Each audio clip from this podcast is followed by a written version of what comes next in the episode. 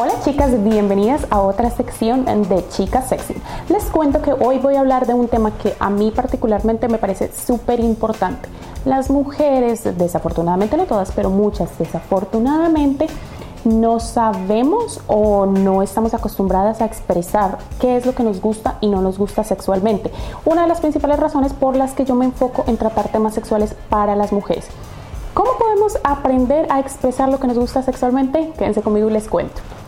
Primero, esa idea que tenemos de que nuestro cuerpo es eh, algo sucio o algo que tiene vergüenza o algo que se tiene que tapar o que el sexo es lo mismo, algo como un pecado, no viene de nosotros. Si ustedes lo piensan, las niñas chiquitas no tienen vergüenza, andan en pelotitas por ahí, corriendo muy felices y nunca piensan que su cuerpo es algo que les tiene que producir vergüenza. Eso es algo que viene del el exterior la cultura, la crianza, la escuela, ese tipo de cosas nos convencieron de que el sexo es algo malo, que es un pecado y que las mujeres no hablamos de esas cosas. Mi primera invitación es a que recuerden lo que sentían cuando eran niñas y se sentían libres y felices con su propio cuerpo. Segundo, chicas, súper importante, ustedes, cada una de ustedes es súper hermosa.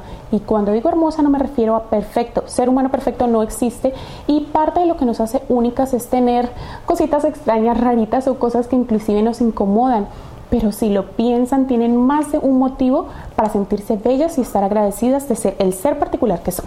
De pronto les gustan sus ojos, sus manos, los senos, el cabello, la sonrisa. Sus amigas les dicen que son muy buenas amigas, son buenas hijas, buenas mamás.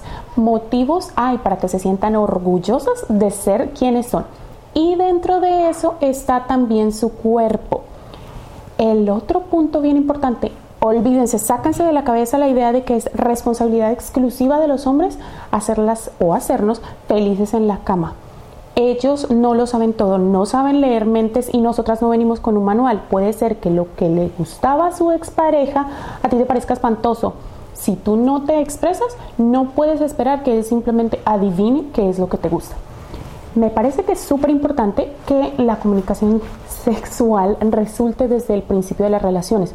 Me llama mucho la atención que las parejas hablan sobre cosas como si se quieren casar o no se quieren casar, si quieren tener hijos, cuántos hijos quieren tener y hasta la marca del carro que van a comprar algún día, pero no hablan sobre sus gustos sexuales y después resulta que, ups, no son para nada compatibles y están ahí tratando de ver cómo arreglan el problema. Sé que hay ciertos temas que da un poquito de pena tratar desde el principio, pero hablen, hablen al respecto de las cosas que les gustan y no les gustan, porque si de pronto descubres que a él le encanta el tipo de sexo de Fifty Shades of Grey y a ti te encanta el sexo tradicional, seguramente van a chocar en algún punto. Recuerden que lo aceptemos o no lo aceptemos, una relación romántica sin sexo se llama una buena amistad. Eh, hay maneras, hay maneras de decir las cosas y de pronto te da un poco de vergüenza. Una de ellas, por ejemplo, es que vean una película erótica juntos y después tú hagas referencia de, sabes que mi amor, esa escena, tal escena me encantó, me fascinó, me encantaría ensayarla. De pronto le puedes mandar artículos de cosas, de juguetes sexuales, de masturbación cosas que te llamaría la, atención explorar y de pronto no te animas a hacerlo tan directamente. Cuando hables con tu pareja, bien sea cuando están haciendo el amor y tú le susurras al oído qué te gusta y cómo te gusta, le coloques la mano donde te gustaría que te tocara o tengan una conversación fuera de la habitación, hazlo siempre desde el corazoncito. No lo critiques, no apuntes el dedo, no te pongas furiosa, no te frustres.